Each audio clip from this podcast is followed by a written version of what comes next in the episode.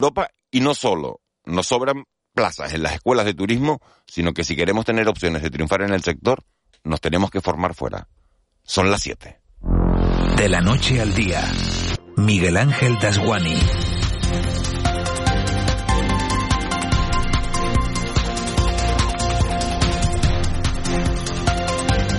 Qué simple es ese refrán que dice, dime de qué presumes y te diré de qué careces y cuánta verdad te encierra. Y viene a colación la reflexión porque en este puente de la Constitución nos hemos enterado de que siendo Canarias uno de los destinos vacacionales más atractivos de toda Europa, cada año en las escuelas de turismo de las islas quedan cientos de plazas desiertas. Hay más interés en estudiar magisterio, derecho, sociología que profesionalizarnos en el sector que desde hace más de cinco décadas nos está dando de comer. El que tira de la economía y el que más empleo genera. Cuando preguntamos a las patronales por qué tenemos las empresas menos productivas del país, te responden impotentes que a los nacidos en estas islas nos falta formación. Y cuando le hacemos la misma pregunta a los políticos, se encogen de hombros y responden que ellos ponen los medios y que hasta ahí es su labor. Y a uno le puede la impotencia. Impotencia de comprobar cómo recibiendo 15 millones de visitantes al año hablamos el peor inglés de toda Europa.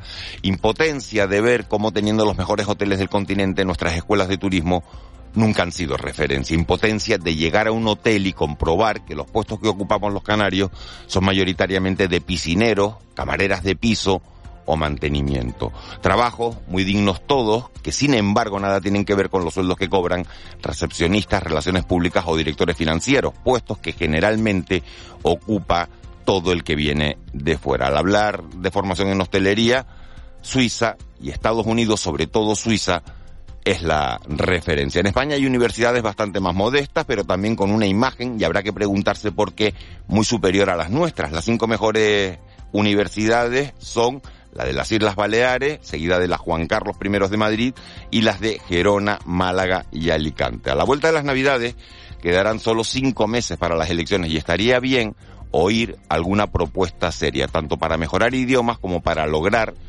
esa mejora del nivel que nos haga competitivos a la hora de dirigir empresas. Hay que aspirar a ser directores de hotel y no conformarnos con pasarnos el día vestidos de mago y en la puerta.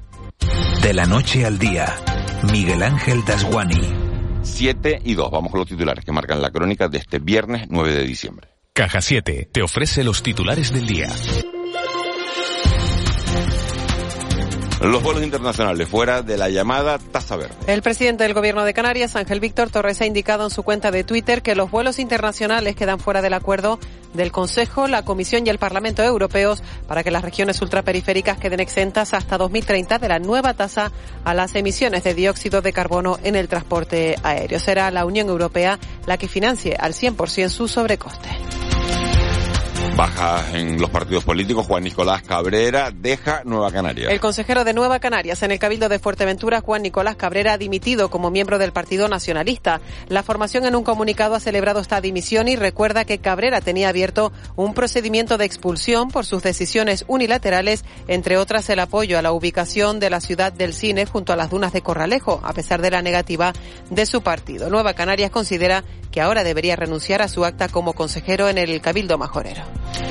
Mientras todo eso ocurre en las filas de Nueva Canarias, Coalición Canaria cree que el gobierno actual del Pacto de las Flores torpedea la gratuidad de las guaguas. La secretaria de Organización de Coalición Canaria, Rosa Dávila, considera que el gobierno autonómico trata de torpedear la gratuidad de las guaguas a partir del 1 de enero, ahora que el consejero de Transportes ha anunciado que serán necesarios al menos 15 viajes al mes. Dávila lamenta que pese a haber conseguido los nacionalistas esta bonificación en la negociación de las cuentas estatales, las administraciones de las islas no están poniendo todo de su parte para que la medida sea un éxito. Critica además que los criterios de aplicación sean menos beneficiosos en Canarias que en el resto del territorio nacional.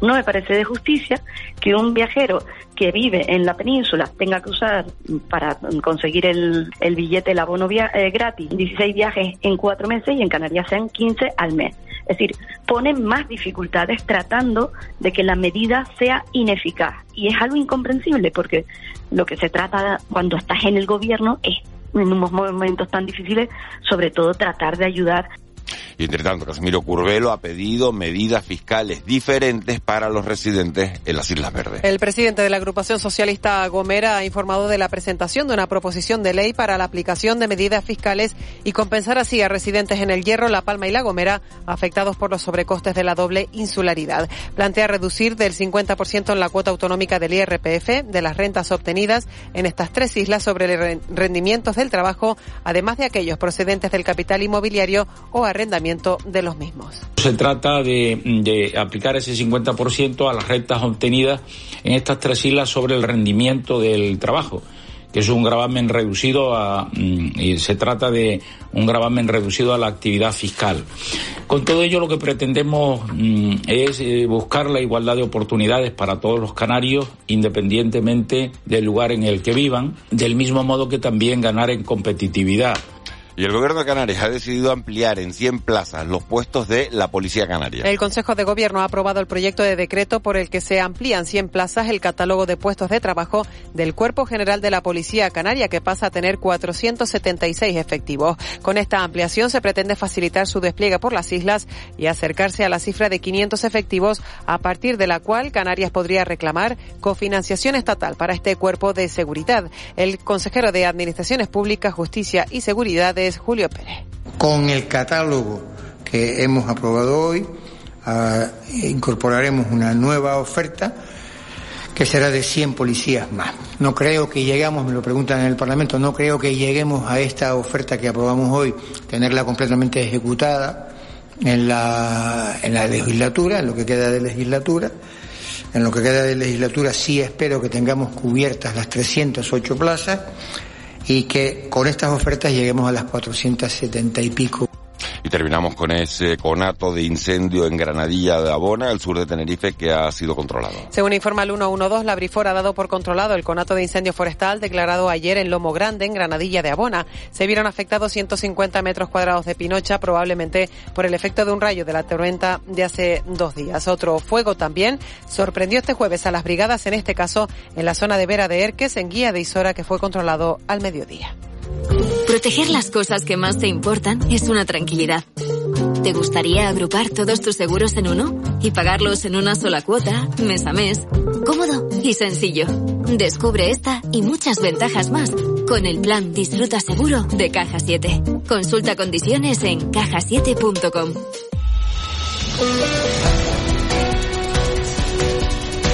7 y 7, vamos ya con la actualidad del mundo del deporte. Actualidad que pasa por el cese de Luis Enrique como seleccionador nacional y la llegada de Luis de la Fuente como, bueno, pues como nuevo responsable de la selección española de fútbol. Hoy comienzan los cuartos de final en el, en el Mundial de, de Qatar.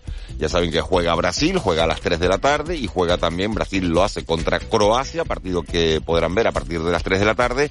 Y Holanda, Países Bajos, juega contra Argentina. El partido será a las 7 de la tarde, hora canaria. Aquí los nuestros eh, contentos por saber que Las Palmas amanece como líder de la segunda división, líder en solitario, y los dos equipos preparando, bueno, pues la previa de, de los partidos que tienen este fin de semana. El Tenerife se enfrenta mañana al Villarreal B y Las Palmas jugará el próximo domingo ante el Albacete. Los dos, bueno, pues convencidos de que, de que pueden ganar en esta, en esta nueva jornada. Vamos con, con los deportes. Luis Monzón, buenos días. Hola, ¿qué tal Miguel Ángel? Buenos días. Luis de la Fuente es el nuevo seleccionador nacional de España. Hasta ahora, seleccionador sub-21 se convierte en el eh, primer entrenador eh, del eh, combinado nacional después de que la Federación Española decidiese no renovar el contrato de Luis Enrique Martínez. Además, hoy arranca los cuartos de final del Mundial. A las 3 tenemos el Croacia-Brasil y a las 7 el Países Bajo-Argentina. En casa estamos en la víspera de la jornada vigésima, la penúltima de la primera vuelta. En primero de los nuestros en jugar es el Club Deportivo Tenerife, que hoy se desplaza hasta Villarreal para visitar mañana a las 6 al filial del Submarino Amarillo. Luis Miguel Rami no podrá contar con el canterano Teto por problemas musculares. Sí, sí, sí. Así es. Sí, sí. Eh, hemos hecho la convocatoria y, y, no, no, no está, no está en la lista porque, bueno, no sabemos, eh, tiene una molestia, le va a impedir eh, participar y insisto, si lo hiciera, pues sería un riesgo. Y la Unión Deportiva Las Palmas llega a esta jornada líder en solitario tras la derrota del Burgos ayer con el Eibar. Los amarillos reciben al Albacete el domingo en el estadio de Gran Canaria. El central lanzaroteño Saúl Coco nos presenta al rival. Son un equipo muy competitivo y seguro que van a procurar que estemos incómodos y que no podamos desarrollar nuestro fútbol y bueno, a partir de eso vamos a tener que dar nuestra mejor versión. Y en baloncesto ya tenemos aquí la jornada undécima de la CB, la que lleva el Lenovo Tenerife Canarias a visitar mañana a las 8 menos cuarto al histórico Juventud de Badalona y al Club Baloncesto Gran Canaria a jugar de local el domingo a las cinco y media con el Vasconia. Regala vino, regala Navidad. En el gusto por el vino te lo ponemos fácil para que esta Navidad regales los mejores vinos. Adquiérelos en nuestra vinoteca en la calle San Sebastián 55 de Santa Cruz. Contamos con más de mil referencias de selectos vinos canarios, nacionales e internacionales, o en la tienda online con servicio a domicilio en 48 horas y sin coste en pedidos superiores a 50 euros. El gusto por el vino, la mayor vinoteca y tienda online de Canarias. Regala vino, regala Navidad.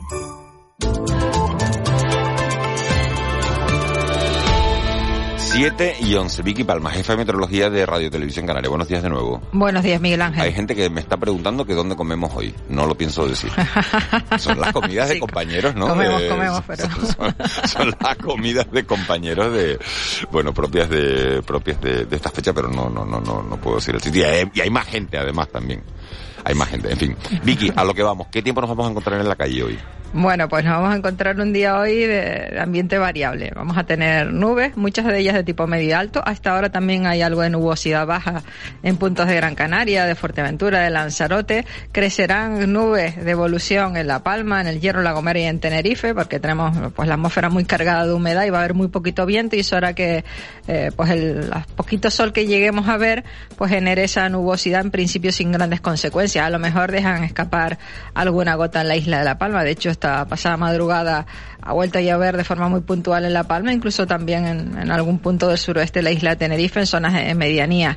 Eh, las temperaturas a mediodía van a ser agradables, especialmente en zonas de costa, donde los termómetros irán de los 23 a los 26 grados. El viento va a ser del oeste y del suroeste flojo en general. Sí que esperamos vientos del oeste moderados en las cañadas del Teide, en la isla de Tenerife. Desaparecen las rayas fuertes en los últimos días, pero va a ser la zona con mayor viento en, en todo el archipiélago y el que quiera acercarse a la playa hay que extremar un poquito la precaución. Las olas no son muy grandes, tendremos olas entre uno y dos metros y medio de altura por el norte, pero ese oleaje viene en una dirección que no suele ser la normal en el archipiélago, acompañado de vientos de- del oeste flojos en general.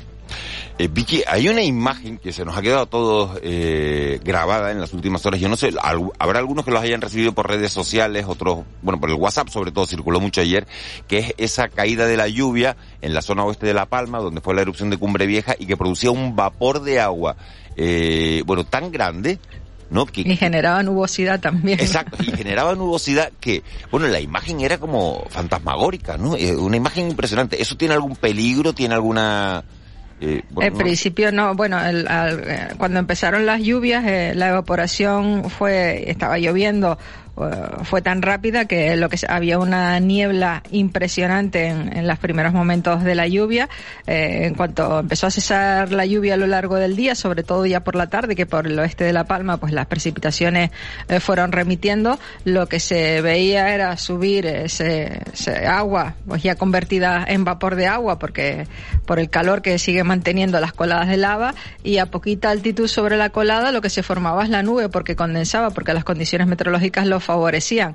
En las primeras horas de la mañana directamente condensaba saliendo de, la colada y era muy llamativo. Eso nos hace, nos deja ver pues la fuerza de la naturaleza, que pensamos que esas coladas de lava, pues como ya no está el volcán en erupción un año después, pues están frías y ya no los advertían los, los geólogos. Esa situación no era así, se mantienen temperaturas muy altas en, en buena parte de las coladas y en cuanto llueve, pues vemos imágenes eh, bastante llamativas. Yo creo que los vídeos que han circulado por WhatsApp eh, durante los últimos dos, tres días han sido espectaculares. Primero, eh, el área de niebla cuando empezó a llover en las primeras horas de la mañana del miércoles y después como seguía ya sin lluvia, seguía evaporándose pues esa agua que había entrado y que se formaba pues apenas 200 metros sobre la colada, una nubosidad sobre toda la franja de, las coladas bastante llamativa, pues simplemente es, calor, sigue habiendo un calor acumulado en el suelo, pues probablemente yo diría que impresionante con temperaturas muy altas que no nos hacemos ni una idea.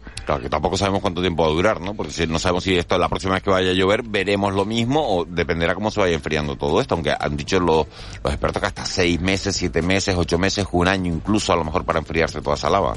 Sí, incluso, incluso más. Es verdad que, que no lo notamos, pero hay sitios en Lanzarote donde sigue escarbando el suelo y sigue teniendo temperaturas relativamente altas, o no hace falta irse muy lejos tampoco. Los de Tenerife, cuando subes a, al Teide en la isla Tenerife, pues puedes ver perfectamente saliendo de algunas grietas pues ese vapor que son gases y si acercas la mano notarás que, que ese aire sale, sale caliente. Eso lo vamos a tener durante, yo diría que todavía más de un año. Las temperaturas que alcanza eh, la lava en el momento de la erupción estaba en torno a los mil grados, más o menos, por el tipo de lava que teníamos. Aunque se solidifique y se enfríe la, la, parte más superior, la que está en contacto con el aire, ese calor sigue acumulado en, en el terreno y veremos esos episodios cuando siga lloviendo. Esperemos que siga lloviendo por el oeste de La Palma. Yo estoy segura que veremos situaciones como las del miércoles, pues en varias ocasiones más. Vicky Palma, jefa de meteorología de Radio Televisión Canaria. Muchísimas gracias. Te vemos en la tele 7 menos 5, 7 menos 10. De acuerdo, buenos días. Hasta ahora, buenos días. 7 y 16 nos vamos a la sala operativa del 112. Allí está Carmina Lorenzo. Carmina, buenos días. Hola, buenos días. ¿Cómo han transcurrido las últimas horas? Durante la noche, Salvamento Marítimo ha trasladado al muelle de la Cebolla, en Arrecife, a 45 migrantes subsaharianos que viajaban en una embarcación neumática. Se ha tenido que trasladar a cinco de ellos, un menor en estado grave y otras cuatro personas con patologías de diversa consideración, al Hospital Doctor José Molina Oros. Al resto se encuentran en buen estado. Vaya por Dios, cinco, 45 y cinco de ellos en, en mal estado. Y un menor grave. En mal estado no, un menor grave y los, Cuatro, los, Cuatro, restantes con patología de diversa consideración. Hay uno que es moderado y los otros son, son leves. Carmina, gracias. Buen día. Gracias a ustedes. Buenos días. 7 y 17. Vamos al contrapunto. El contrapunto. Ángeles Arencibia y Juan Manuel Betencur.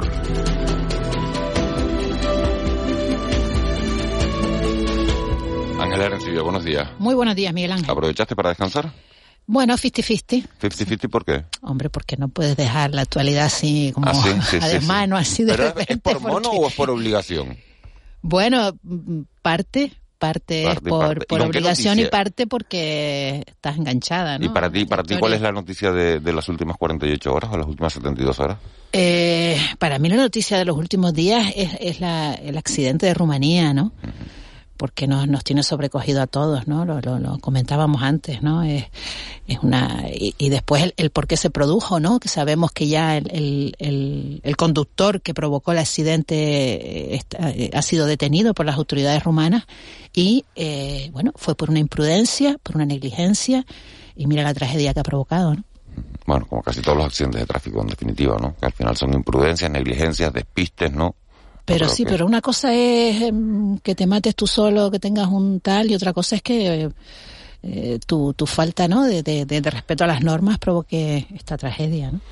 Juanma, tú que sí has estado trabajando, ¿con qué noticias te quedas de, de, esta, de esta semana tan rara que estamos viviendo? ¿no? Que bueno, ya... hay, hay una económica que es, que es, el, que es un poco el, el puente turístico en las islas y sus buenos resultados. Hay una política que, que, creo que trasciende un poco las islas, que es todo este debate que hay sobre la malversación, que, que ha encendido pues algunas alarmas en el propio PSOE, ¿no? Creo que con mayor intensidad que la de la sedición y, que bueno que se consideraba un poco por amortizada teniendo en cuenta las circunstancias de, de, de bueno del, de, del, del, contencioso político en Cataluña, pero esto de la malversación tiene otras connotaciones eh, y hay una humana que es la el fallecimiento de la familia canaria, ¿no? Con, con, además en un país que encima, claro, esto no, no digo, pues no se puede ir a ese país porque pues, es, un poco absurdo. Eh. La desgracia te, te asoma en, en, en cualquier, en, cualquier curva, en cualquier lugar, ¿no? Pero Rumanía tiene el índice de siniestralidad en carretera más elevado de, de la Unión Europea, eh, con 1.800 muertos cada año, ¿no? nos toca muy de cerca. Es el, es el motivo por el cual este accidente, en el fondo, entre, entre, entre la prensa de ese país, pues, bueno, es un siniestro más, por, por, por, desgracia, para nosotros tiene una carga de, de, dolor inmenso por, por, bueno, por las circunstancias, por la familia, bueno, Porque nos identificamos. Claro, claro. Pero la, red de carreteras, y esa carretera en concreto, la Nacional 1, la que pasa por Sibiu, eh, es la, la, gran vía de comunicación entre Turquía, en el fondo, eh, que pasa por Bucarest, hasta eh, Budapest, o sea, hasta la Unión Europea, ¿no? Entonces es una carretera, imaginemos, de un, de un carril en cada dirección, pero con un tráfico muy, intenso, con muchos camiones, con temas de mercancías y la gente, bueno, pues, pues, pues comete esta clase de, imprudencias con un resultado, con un resultado fatal, ¿no? Nos hemos enterado del encarcelamiento, por el encarcelamiento de, del, bueno, del, del, responsable del siniestro, sabemos que, que está vivo además, ¿no? Porque... Sí, pero eso no, eso no arregla nada. No, porque es una colisión, no, porque es una colisión frontal y, bueno, pues, pues por, por, por, bueno, que al final con este saldo luctuoso... por lo menos que lo, que lo, que, reciba un castigo, ¿no? Por lo menos. Sí, bueno, ir a prisión por, por, por homicidio imprudente. Eso, como dice Miguel Ángel, no, no, no resuelve nada al, dolor de, de, esta familia y los miembros de esta familia que, que siguen comida, que son sus dos hijos, ¿no? pero la verdad es que sí, eh, estamos un poco todos consternados por esta, por esta circunstancia. Hay una noticia que me llama la atención que publica el, diario El Mundo. Lleva dos días y me gustaría hacerles una pregunta a los dos que son, que son periodistas. Eh, el periódico El Mundo está publicando que el marido de Nadia Calviño ha sido contratado eh, bueno, como, como alto cargo en, un, en una empresa pública dependiente del gobierno, que va a cobrar 105.000 euros y que bueno las contrataciones la han bueno eh, las ha llevado a cabo pues gente que trabajaba para la propia Nadia Nadia Calviño. Esto es una campaña de desprestigio hacia Nadia Calviño y hacia el actual gobierno o esto es información no es información. Es información. De un medio crítico con el gobierno sí un medio cuya línea editorial es, crítica. Y vamos a decir si quieres vamos a dar un, paso más eh, hostil al, al gobierno vale, sí, pero me parece legítimo y en todo caso, pues la señora Calviño y las personas que ahí salen citadas, altos funcionarios que han participado en esa adjudicación, eh, eh, bueno, tienen que producir las explicaciones pertinentes, no, no, no, no, tiene más. O sea, puesto el ejemplo del, del periódico El Mundo, entre la entrevista a Carlos El Yoya y, y esta noticia sobre el marido de Nadia Calviño, cuál de las dos es periodísticamente más reprobable, si queremos ponernos a juzgar a, a los compañeros, cosa que, no es precisamente personalmente de mi gusto, pero diría que la de Carlos El Joyas, ¿no? Porque en el fondo pues carece de interés informativo y es un proceso de blanqueamiento de un señor, ¿no? Eh, mientras que lo de Nadia Calviño es una cuestión en política y, y, en, y, en, política hay que estar a las duras y a las maduras. Sí, los hechos son los hechos y, y hay que contarlos como son y, bueno, después se extraen las consecuencias, ¿no? Respecto a la entrevista de Carlos El Joyas, pues eso es puro sensacionalismo y además eh, eh, socava, ¿no? Socava la lucha contra la violencia machista porque eh, si algo necesita eh, el combate contra la, violencia machista es la unanimidad social y esto y el blanquear a, a un tipo de estas características pues no, no contribuye. Luego ya si es noticia de portada no, lo de Calviño me refiero, ya es otra cuestión, ya es una cuestión de jerarquizar, cada uno lo hace como... Si, lo quieres meter en páginas interiores o lo quieres llevar a, la primera página. Bueno, 7 y 23, eh, he hecho este primer análisis a, lo que son algunos de los titulares que, nos está dejando la semana, que nos está dejando este viernes. Nos metemos ya con, protagonistas, con protagonistas de, la mañana. Y hemos querido hoy que esa primera llamada sea para, para un hombre que, ha, que está peleando duro, que ha peleado duro para conseguir la estabilización de, muchos empleados públicos. Sobre todo, en este caso, el primer acuerdo ha sido eh, con referencia al sector sanitario. Hablamos con, con Fran Bautista, con Francisco Bautista, que es secretario general de Servicios Públicos de UGT en Canarias. Señor Bautista, muy buenos días.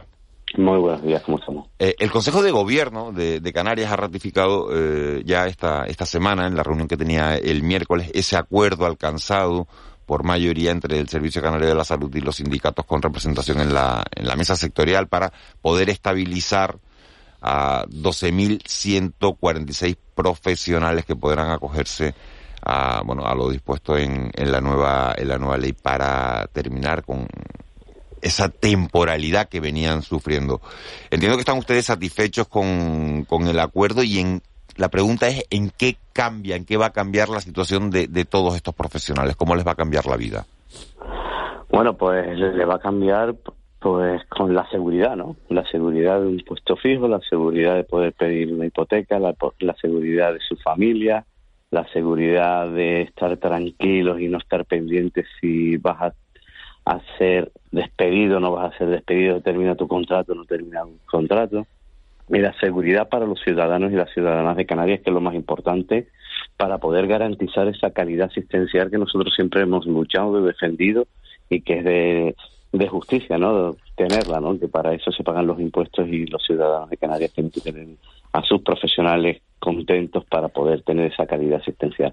Y lo fundamental es que lo hemos logrado con un acuerdo en consenso de casi todas las organizaciones sindicales que estamos en la mesa sectorial, como tú decías anteriormente, con un consenso entre todos, cada uno hemos dejado en el camino pues cosas que hemos pedido y solicitado a la administración que se llevaran a cabo para que estuvieran dentro de esas bases de estabilización de los empleados y empleadas públicas, en este caso del sector sanitario, pero entre todos hemos hecho yo creo que unas muy buenas bases para que la gente que está se quede y eso es importantísimo en estos momentos para que no se nos vayan esos especialistas o no se nos vayan esos trabajadores y trabajadoras a otras comunidades autónomas o fuera del propio país. Hay otra, otras organizaciones que no están en la mesa sectorial, que SEMCA, por ejemplo, que, que sigue haciendo llamamientos a, la huelga. ¿Cómo afecta esta situación y por qué ha sido imposible incorporarlos al acuerdo? Pues mira, yo te voy a hablar muy muy claro, Juan. es que es que mm, nosotros hemos estado en contacto con este sindicato. Incluso hemos aportado cuestiones que ellos nos han puesto encima de la mesa y las hemos llevado como propias para intentar que tanto las organizaciones que estamos en la mesa sectorial como las organizaciones que no estaban en mesa sectorial, por, eh, pues intentáramos entre todos llegar a un acuerdo y un consenso. ¿no? Y hemos llegado, yo creo que somos una de las comunidades autónomas que más arriesga, porque nos vamos un poquito más allá de lo que pone la mesa interterritorial de sanidad, ¿no? De recursos humanos de, de sanidad de todo el Estado español, ¿no? Y hemos potenciado que nuestros profesionales buscar soluciones y alternativas de Canarias para poder destabilizarlo. Y ellos estaban de acuerdo, ¿no? Y nosotros en cada uno de los momentos pues le hemos dado pues todas las cuestiones que estábamos negociando, cómo las negociábamos, qué porcentaje teníamos desde Canarias. Pero cada vez que conseguíamos algo que ellos querían, pues querían un poco más y cada vez que conseguíamos ese algo, pues un poco más. Y miren, hay, hay veces que todo no se puede conseguir en la vida y ya me gustaría a mí... ¿Qué quieren ellos que no se ha podido conseguir, Fran Bautista? Ellos quieren que bajemos la proporción que pone la mesa interterritorial de sanidad del Estado español al 66%, que el 66% lo tiene que tener el resto de trabajadores y trabajadoras de los servicios prestados de todo el territorio del servicio, del servicio sanitario de salud estatal y quieren bajar ese porcentaje, ese porcentaje para tener la, las garantías jurídicas, pues todos entendemos que no se puede que no se puede bajar, que no se puede bajar porque si no estaríamos pues entre la línea de que se denuncie esta oferta pública de empleo y algún juez la puede echar atrás. Y yo ante eso prefiero tener las garantías jurídicas pertinentes para consolidar, como tú decías antes, más de 12.000 trabajadores y trabajadoras del Servicio Canario de Salud que se las están jugando en estos momentos, ¿no? Y hemos buscado esa solución. Mire, tenemos garantías, yo creo que suficientes, tanto hemos puesto con la carrera profesional que tenemos en Canarias, que es exclusiva de Canarias, con unos parámetros exclusivos que nos van a certificar y le van a dar cuatro puntos a la gente que ya está aquí, o la garantía de la productividad variable, los incentivos canarios que tenemos el personal sanitario, que le vamos a dar 14 puntos a aquellos que hayan tenido eso es el cumplimiento de los mismos durante tres años y en Canarias lo ha cumplido todo el mundo durante tres años el 100% porque ha habido un decreto por parte del gobierno de Canarias que durante la pandemia se le ha dado a todos los trabajadores del Servicio Canario el 100% de los incentivos y eso van a tener nuestra gente ya una premisa de 14 puntos que se le va a dar y después nos le van a dar en servicios prestados dos a uno. Dos. Señor, señor Vale. Dígame. Buenos días. Esto, todos estamos muy contentos. Esto es una buena noticia, la estabilidad de los trabajadores y demás, ¿no? Eh, esto va a ser una ley de punto y final, por decirlo de una manera, ¿no? Es decir, que se va a acabar la temporalidad en, en el sector sanitario en las islas o va a ser una norma, digamos, de punto y seguido. Es decir, que dentro de tres años estaremos otra vez diciendo, es que hay 2.000 que han entrado ahora y que son eventuales y tal, porque estas cosas se van acumulando con el tiempo eh, y se repiten. Sí, sí, no, no, no, no. La ley 2021 es clarísima y las modificaciones del estatuto marco del personal sanitario y la modificación en la forma de contratar en el Servicio Canario de Salud ahora va a ser totalmente diferente a lo que teníamos antes porque la ley lo establece. La ley también obliga que las ofertas públicas de empleo una persona solo puede estar ocupando una plaza vacante durante tres años y esa plaza tiene que salir a concurso inmediatamente si no se pierde y hay que indemnizar directamente a los trabajadores y las trabajadoras, que eso tampoco antes existía. Y hay una cosa fundamental, que aquellos que incumplan la norma por parte de cualquier tipo de administración y estén llevando los recursos humanos donde se establecen esas normas para sacar esas ofertas públicas de empleo, las organizaciones sindicales o aquellos que se vean atentados con sus derechos pueden denunciar a esas personas por la vía penal, que eso tampoco antes existía. Es una norma modificada, una norma que yo creo que es importantísima para que no vuelva a surgir esta temporalidad tan alta que han tenido las administraciones públicas y donde nos dan herramientas a las organizaciones sindicales para poder negociar con la administración y poder denunciar aquello cuando no se cumpla. Y las plazas solo van a tener tres años de ciencia. Si la administración no saca esos tres, entre esos tres años, esas ofertas públicas de empleo, esas plazas se pierden y ya no pueden volver a sacarlas. Entonces yo creo que ha sido un, un, paso cuantitativo y cualitativo para las administraciones públicas para que no vuelva a suceder y tener este drama que ha tenido la administración pública durante años. Mire, hay gente que lleva dentro del Servicio Canario de Salud hasta 20, 25 años sin hacer su oferta pública de empleo, ¿no? O la última oferta pública de empleo que tuvimos importante en el Servicio Canario de Salud fue del año 2007 y la tuvimos cerrándola el año pasado, ¿no? Finalizándola con el, personal de enfermería. Yo creo que esto se tiene que acabar. La ley hay partes de la ley que lo prohíben a partir de ahora y yo creo que a partir de ahora lo que tenemos que hacer es que la administración se siente, empezar a negociar para que saquen esas ofertas públicas de empleo cuando tienen que salir, que es lo fundamental y lo esencial para que los ciudadanos tengan el atendimiento adecuado para porque para ello pagan sus impuestos, ¿no? Eh, buenos días, señor Bautista. Eh, dos preguntas relacionadas. Una es, eh, ¿qué dificultades espera o teme que surjan a partir de ahora para la aplicación de este, este acuerdo? ¿Y cuándo debe estar culminado el, el proceso, en el mejor de los casos? Bueno, las bases tienen que estar publicadas antes de final de año porque así lo establece la ley 2021, que después fue aceptada por el, la normativa que tiene exclusivamente el personal estatutario de los servicios sanitarios de este país. Eh, la publicación yo creo que sale ya la próxima semana en el Boletín Oficial de Canarias, como establece la normativa, y todo el proceso tiene que estar acabado antes del 31 de diciembre del año 2024, que es lo que establece la norma por una excepcionalidad en la Ley 2021 de medidas urgentes para la estabilización del empleo público.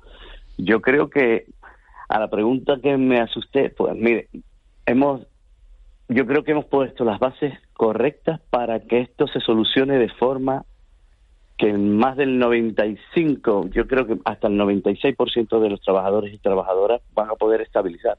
Dese cuenta que nosotros tenemos en la parte de concurso más de 9.000 plazas, que es con la presentación solo de los servicios prestados, de la carrera profesional, de la formación continua que hayan tenido los trabajadores, o de esos incentivos que han cobrado en el Servicio Canario de Salud.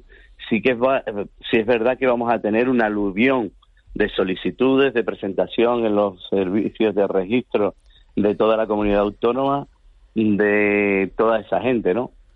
Se va a abrir escaladamente para que no haya un overbooking, como digo yo, para que no exista ese impedimento dentro de la, de la administración y saturación, pero yo creo que es un muy buen acuerdo. Ya me gustaría a mí que este acuerdo hubiera sido para personal docente con el decreto 270 barra 2022, que sí es verdad que tienen las mismas condiciones que el resto del país. Nosotros tenemos en la sanidad pública canaria tenemos condiciones singulares para nuestros trabajadores porque entendemos que hay que darle un refuerzo y hay que intentar estabilizar a todas estas, a todos nuestros compañeros y compañeras porque llevan muchísimos años en su puesto de trabajo. También lo hacemos con un acuerdo que es casi similar al de comunidad autónoma que firmamos una semana antes con el gobierno de Canarias y con el consejero de Presidencia y Justicia, Julio Pérez, pero con una diferenciación para que no haya ese, esa desbandada tampoco dentro de Canarias, de que los trabajadores se vayan de una gerencia a otra gerencia, de una isla a otra isla, sino lo primordial es garantizarles el puesto de trabajo que estabilicen en donde están, que nuestros especialistas, que es fundamental para que no se pierda perdone. Y, la lista es, está cerrada? O sea, 2.146 profesionales, eh, ¿esa es la lista, punto? O, puede, o puede incrementarse? Porque he escuchado en alguna entrevista reciente eh, suya que hablaba de más de 14.000 empleos. Se puede, se puede incrementar de aquí al, al próximo año, de aquí al 31 de diciembre. Estamos buscando aquellas plazas que no hemos identificado y que la Administración nos ha prometido y dentro del articulado que salió antes de el 31 de mayo que si identificamos plazas antes del 31 de diciembre se podían meter y acumular en, en estas bases. La estamos mirando, se las estamos mandando a la Administración. El lunes tenemos una mesa sectorial donde verificaremos que ese número de plazas se puede aumentar y donde nosotros entendemos que hay compañeros y compañeras que llevan ocupando plazas, que llevan lo que dice la propia ley 2021 con más de cinco años ocupando esa plaza, pues si las hemos identificado, entendemos nosotros que están y la Administración entiende también que están y cumplen los requisitos establecidos por la norma, la vamos a incrementar sin ningún tipo de problema porque la ley y el decreto que sacó el Gobierno de Canarias nos habilita para poder ampliar ese número de plazas. Nosotros lo que queremos es que salga el mayor número de plazas posible para estabilizar el mayor número de gente posible para garantizarle su puesto de trabajo. Eso está claro que es importante. Eh, dos últimas cuestiones, a ver si me puede responder casi casi, señor Bautista, con, con monosílabos. La primera es una pregunta que nos llega de un oyente. Dice, buenos días, ¿esto quiere decir que no habrá oposiciones para nuevas plazas de auxiliares? No, no, eso no quiere decir eso. Eso quiere decir que la gente que está ahora mismo hay un proceso de estabilización extraordinario. Nosotros vamos a sacar tres procesos el extraordinario con concurso, el extraordinario con concurso oposición y el ordinario de concurso oposición que está establecido con el Estatuto Básico del Empleado Público. Vale, y otra pregunta. Eh, este acuerdo afecta a 75 categorías, este acuerdo en materia sanitaria. Eh, 10.000 empleados van a poder optar a la estabilización por valoración de méritos y el resto por concurso oposición. ¿Hay alguna posibilidad de que alguien que tenga la plaza la pueda perder? No, por supuesto que no. Las plazas se garantizan a todo el mundo. Una persona que tenga la plaza ahora mismo hay que cumplir los requisitos, el 99,6% de la gente va a, va a poder estabilizar la plaza donde está. Francisco Bautista, secretario general y Servicios Públicos de UGT Canarias. Muchísimas gracias por habernos atendido esta mañana. A ustedes, como siempre, muy buenos días. Buenos días. 7, siete y 37 minutos de la mañana. Bueno, 99,6% decía Fran Bautista de, de, la gente que está, que está teniendo esa plaza interina, bueno, va a poder acceder eh, de una manera ya eh, consolidada a tener un puesto en la, en la administración. Vamos a ver eh, cómo afecta esto a la, a la convocatoria de nuevos procesos selectivos y también si, si la medida es extensible a otros sectores. Desde luego, estas 2.146 personas van a poder dormir mucho más tranquilas a partir de, de este acuerdo con la ratificación por parte del Consejo de Gobierno de este proceso de estabilización. Vamos con más asuntos. Quienes no duermen tan tranquilos son los consumidores eh, en estos días de Navidad. Se han puesto, bueno, con la inflación, a pesar de que va mejorando, de que está en el 6,8%. Eh, recuerden que hace unos meses estábamos en picos de, del 10, rozando el 10. Bueno, pues una inflación que, que se empieza a notar, sobre todo en los supermercados, porque, porque no bajan los precios de los alimentos, pero esa ese elevado precio de los alimentos, si se nota en las islas capitalinas, imagínense cómo se está notando en las islas no, no capitalinas. Habla incluso de una subida del 30%. Fernando Jiménez, hemos hablado alguna mañana con él, es el presidente de Aculanza, de la Asociación de Consumidores y Usuarios de Lanzarote. Señor Jiménez, muy buenos días. Buenos días, señor Dan Juan y don Miguel Ángel. Buenos días en esta mañana mejor del viernes de la semana. Encantado de saludarle a usted y a audiencia de Radio Autonómica de Lanzarote. ¿Por qué? ¿Por qué está tan contento hoy con estos precios que tenemos? Porque yo me levanto siempre con una sonrisa y después ya miraré el móvil. Pero primero hay que sonreír y decir que es el mejor viernes de la semana mañana. Vale. Eh, Subida del, de los precios, eh, señor Jiménez, ha dicho usted, en las islas, por lo menos en islas como Lanzarote, en las islas no capitalinas, está en el entorno del 30%. ¿Se puede hacer algo? ¿Qué precios, qué productos son los que más han encarecido? Y dos, ¿se puede hacer algo para...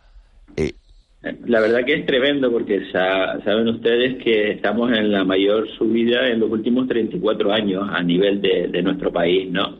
Y esa inflación que comentabas, ¿no? En torno casi al 10%, que eso a la media de los precios de alimentación era de un 15 a un 20 y en, y en Lanzarote, la isla no capitalina, pues parece que tenemos ese plus, ese plus, que si el transporte, bueno, lo, de siempre, que si el combustible, imagínate, que eso hace que esto suba mucho más. ¿Qué es lo que ha subido? Pues el aceite de girasol, un 118%, el plátano, y las harinas y los huevos y eso que estamos consumiendo aquí también un poquito menos, pero aún consumiendo un poquito menos, hemos gastado un poquito más. Y la idea que me plantea, pues hay que buscar eh, ofertas y hay que ser más precavido que nunca, incluso comprando un mes antes de la fiesta. Claro, que eso es lo que le iba a decir. ¿Qué consejo, qué puede hacer el consumidor ante esta situación?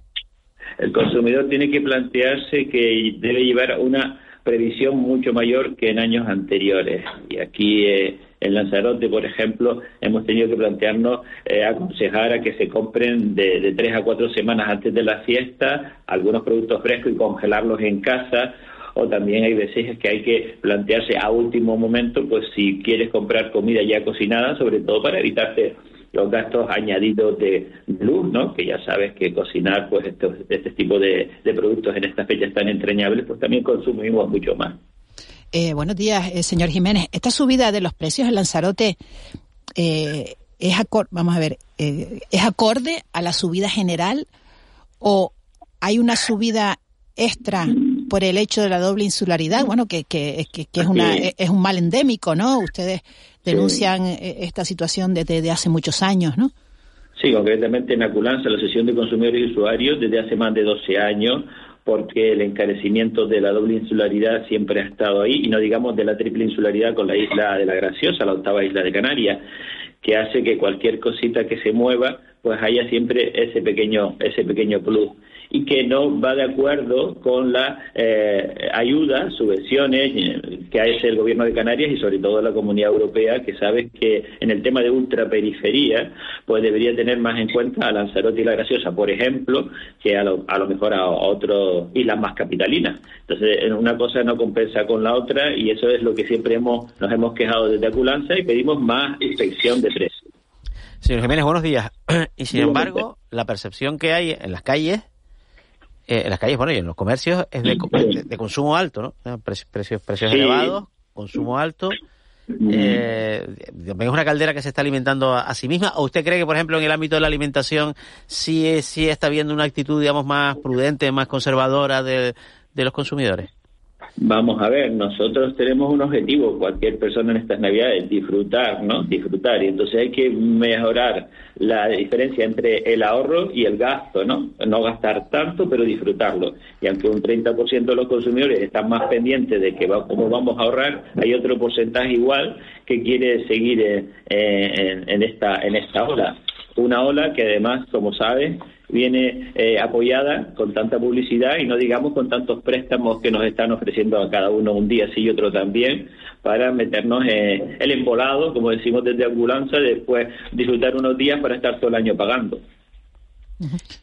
Y digo, y digo una cosa, vamos a ver, eh, eh, la inflación se disparó por el incremento de los precios de la energía. Ahora, los precios de la energía se, con una incidencia directa, mm. lógicamente, en la cadena de transporte, por tanto, los alimentos. ¿Cuándo esperan mm. ustedes ahora que los precios de la energía han bajado y que la inflación general sea, no digo normalizado, pero sí se ha mitigado, se ha moderado, ¿cuándo esperan ustedes que también este repunte que se ha producido en, en, el ámbito alimentario pues también se, se normalice de alguna manera? Pues sinceramente un poquito más tarde y digamos, y podemos decir en cristiano que casi nunca, porque usted sabe que en el combustible en Lanzarote también ponemos hoja visor y cuando sube algo sube como un cohete, pero cuando baja baja como una pluma, ¿no?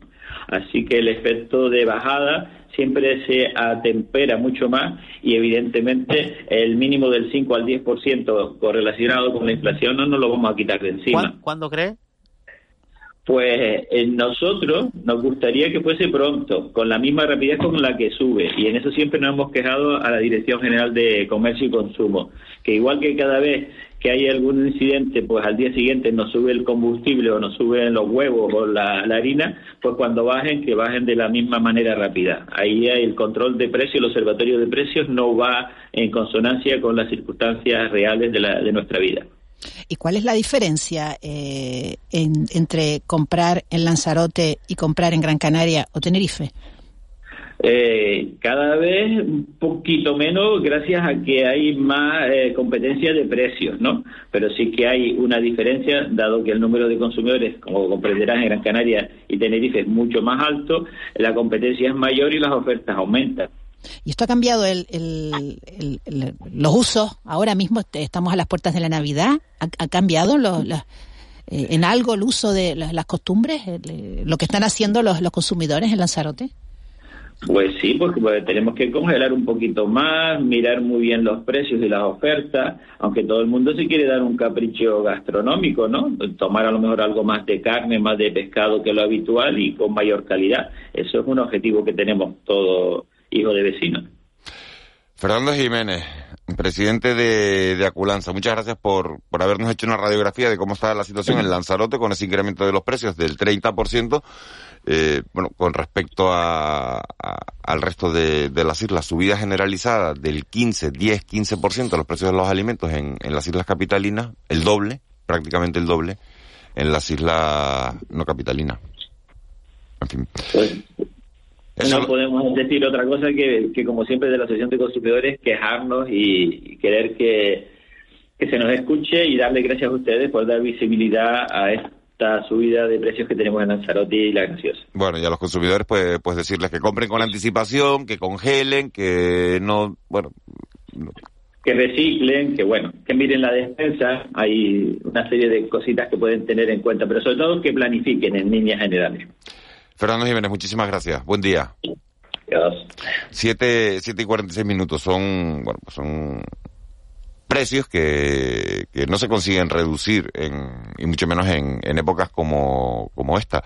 Eh, decía hoy, hoy en la contraportada de, del país hay un, hay un músico, ¿no? Que dice que si estuviéramos todo el mes a pan y agua, ya veríamos cómo, cómo bajaban los precios, ¿no? Y bueno, eh, bueno, vamos a ver. Es un radicalismo, pero. Ya, claro, claro. Pero eh, es llevada. Es fácil de decir que de hacer, ¿no? Claro, lógicamente hay. Primero, la misma, no, no, hay escasez. Lo que se hay es una demanda alta y unos precios que de origen ya vienen más altos eh, y hay algunas esperanzas también. O sea, hay un observatorio de precios que funciona a nivel mundial y que gestiona la, la, la Asociación de Naciones Unidas para la Alimentación y la Agricultura, que la FAO, ¿no? Donde dice que los precios se han normalizado ¿Cuándo se trasladará eso a los precios del consumidor que tenemos en el supermercado? Pues seguramente en el primer, segundo trimestre del año que viene. Ya para las navidades no nos pilla. Y si lo consumimos, ahora la demanda es elevada, ¿no? Pero si nos ponemos a pan y agua, los que venden el bacalao, por ejemplo. Tampoco, tampoco, llegarían a final de mes. Claro, pues hay, hay una cuestión de tal de que empobrecer al vecino nunca es buen negocio. Cuando dice yo no te compro, tú no me compras, nos arruinamos todos y adiós muy buena. Bueno, pues si quieren ver los razonamientos lo tienen en la, en la contraportada hoy del país en esa, en esa entrevista. Antes del boletín de las 8 vamos a abordar otro asunto que nos llamaba ayer mucho la, atención y es que siendo el, turismo el motor de nuestra economía, ya saben ustedes que genera el 30% de manera directa de, nuestro PIB y el 75% si, si lo ampliamos a todo lo que se refiere al sector servicios, eh, bueno, pues es el, el turismo. El turismo, sin embargo, eh, se puede estudiar en Canarias, en, distintas escuelas, son estudios universitarios. Ayer eh, nos enterábamos que no ha conseguido cubrir todas las plazas que, se ofertan. Hay, bueno, demanda en, en otros centros, en magisterio. Es, imposible eh, encontrar una plaza y, sin embargo, llama la atención que las escuelas de turismo sí queden plazas libres, siendo, como digo, el motor de, de, nuestra economía. Claro, nos ha llamado la atención y hemos dicho, ¿a quién conocemos que controle todo esto? todo este sistema eh, del turismo y que además sea profesor universitario. Y Eduardo Parra eh, es el hombre, es profesor titular de Organización de Empresas, de Economía Digital de la Universidad de La Laguna y nos atiende esta mañana. Señor Parra, muy buenos días. Buenos días, Miguel Ángel. Eh, ¿Es verdad que, que sobran plazas en, en las escuelas de turismo? Pues sí, eh, desgraciadamente siendo como ha eh, introducido pues pues una, una comunidad con, una industria turística pues muy fuerte, pues sí es verdad que la, formación superior en este caso de la que estamos hablando pues eh, ha tenido una tendencia a la baja en los últimos años, pues bueno, y perdiéndose, pues, bueno, no cubriéndose más que perdiéndose, no cubriéndose una serie de plazas y quedando vacante esa plaza.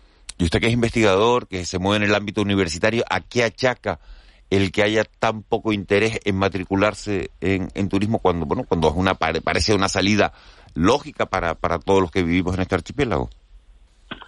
Hombre, eh, esta pregunta me ha sido un poco recurrente en las últimas eh, dos semanas y, permíteme muy rápido agradecerte que, que, se estén tomando en serio este tema de la formación turística, que ha sido nuestro gran talón de Aquiles. Dicho esto, yo creo que no hemos sido capaces de valorizar eh, la formación de turismo eh, la formación de turismo, que, que puede ser un, un, elemento muy importante en estos momentos, pues, pues que necesita ob obviamente ser un, una, una, formación mucho más técnica, mucho más profesional, incluso de alto valor, y eso eh, no se está viendo.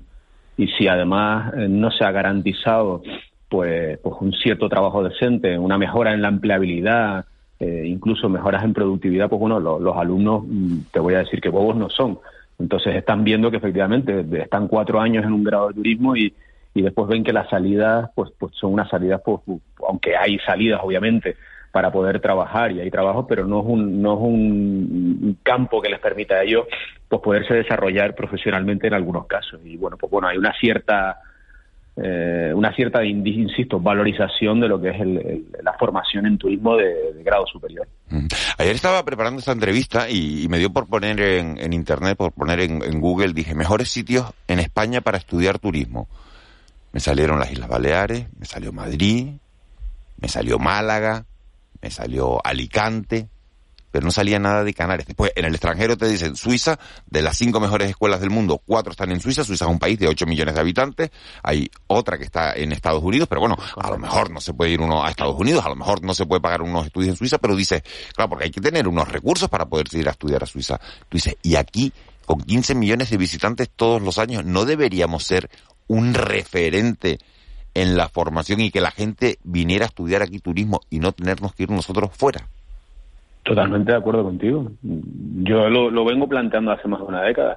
Es decir, eh, Canarias tiene eh, ante sí un gran desafío donde todos deberíamos haber trabajado y, y obviamente eh, pasar de, eh, hacia un proceso de sociedad de conocimiento mucho más avanzado en la materia turística, eh, donde el aprendizaje se convirtiera en una constante para, para todas las personas que estamos en turismo eh, crear sobre todo una cosa que vengo también diciendo, una ecología del aprendizaje que permita una formación en un sentido mucho más amplio, sea, eh, eh, trabajar de, forma distinta, con una capacidad mucho más en nuestros alumnos de resistencia, de esa flexibilidad frente a todo lo que está sucediendo, prepararlos ante la complejidad.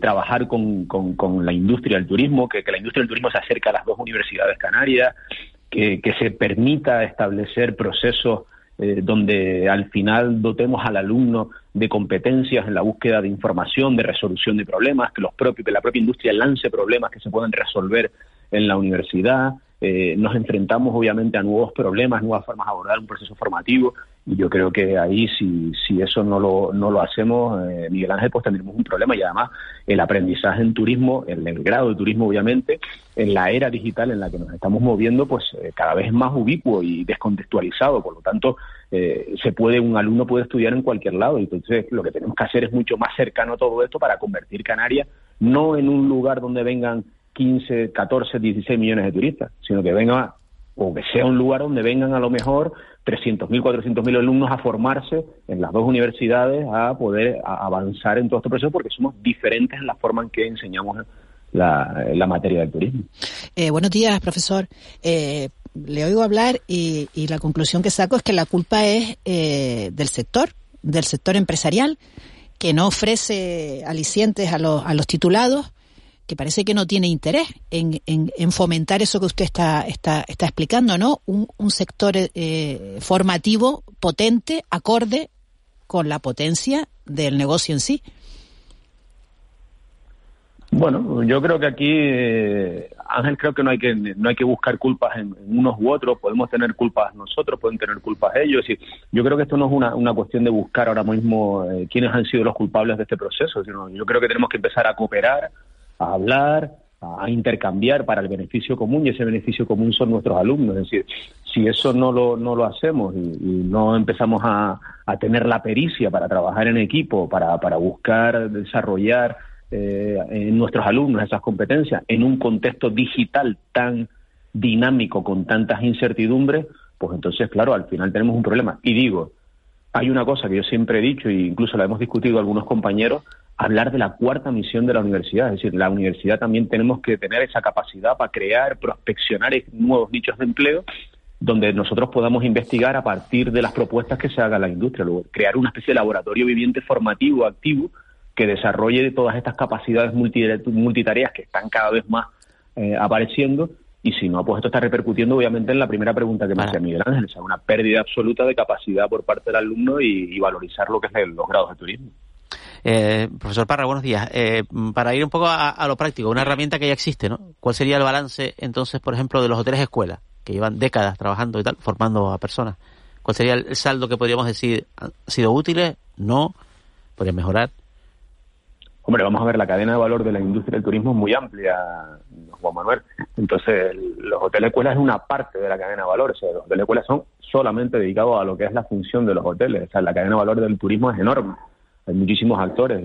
El planteamiento que hago es, no está mal los hoteles escuelas. Ellos han cumplido una misión única eh, enfocada a lo que es el mundo hotelero.